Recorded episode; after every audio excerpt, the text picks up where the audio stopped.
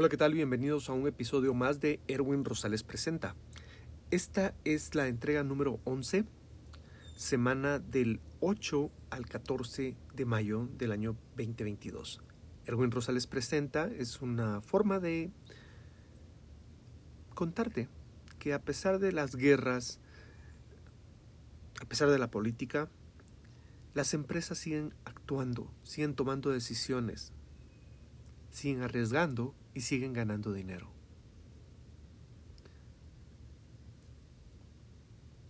Mientras todo esto sucede, las empresas, pues una de las formas más importantes de crecer, pues es adquiriendo compañías o reorganizando sus uh, operaciones. Vamos a empezar. En esta semana tengo que el grupo Adani adquiere el negocio de Holcim India por 6.39 billones de dólares. De igual manera, la empresa o la aerolínea Spirit está queriendo ser adquirida por JetBlue de una forma hostil y están estimando un monto de 3.3 billones de dólares.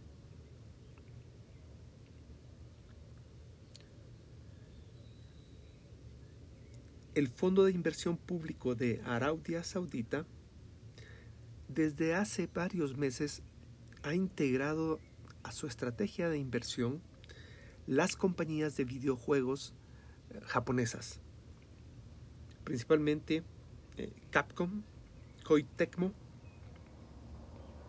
Nintendo y también incluye a Activision Blizzard como parte de su portafolio. Todos conocemos el precio del Bitcoin y la tendencia a la baja que ha tenido en las últimas eh, semanas. Actualmente su precio ronda los 29 mil dólares, 29 mil 600 dólares. Sin embargo,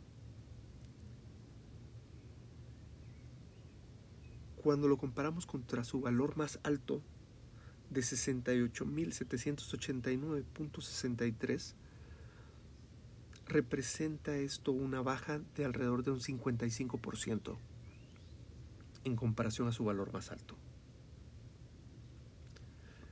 Quiero hablar un poco más de Guatemala.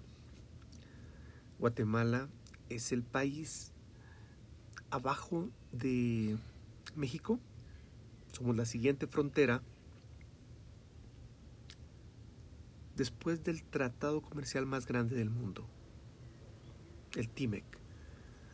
Desde el año 2020, ah, el incremento a las remesas, es decir, el dinero que envían nuestros connacionales en Estados Unidos hacia el país, hacia sus familiares en el país, ha ido incrementando.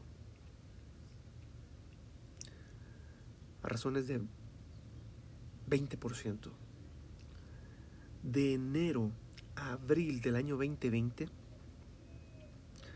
esas remesas representaban un valor de 3.080 millones de dólares. En el año 2021, de enero a abril, esas remesas representaban 4.366 millones de dólares. En el año 2022, las remesas de enero a abril representan 5.452 millones de dólares. Y ese dinero, la característica principal es que va directamente a la base de la población.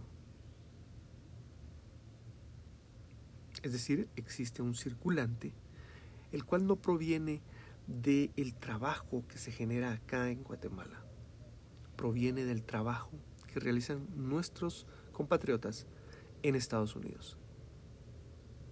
Y eso ayuda definitivamente a que el proceso económico en el país se mantenga.